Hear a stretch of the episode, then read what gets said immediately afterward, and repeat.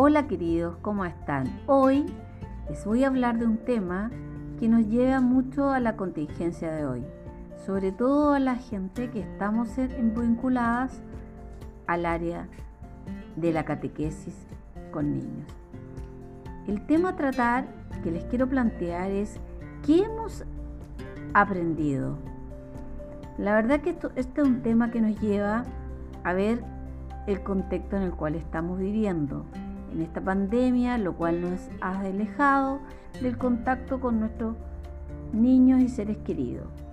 En primer lugar, quiero eh, eh, hacer recuerdo del de el 27 de marzo del año curso el Papa Francisco, cuando la Plaza San Pedro estuvo solo en toda su homilía.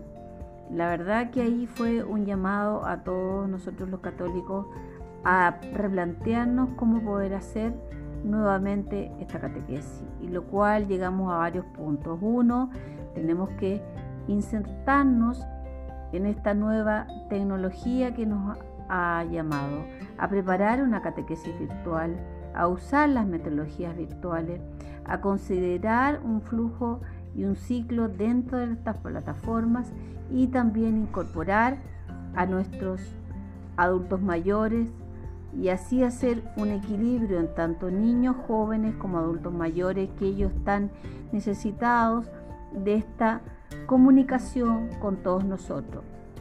Luego de toda esta experiencia, tenemos que evocarnos a hacer planes en organizar cada vez mejor las catequesis en estos tiempos.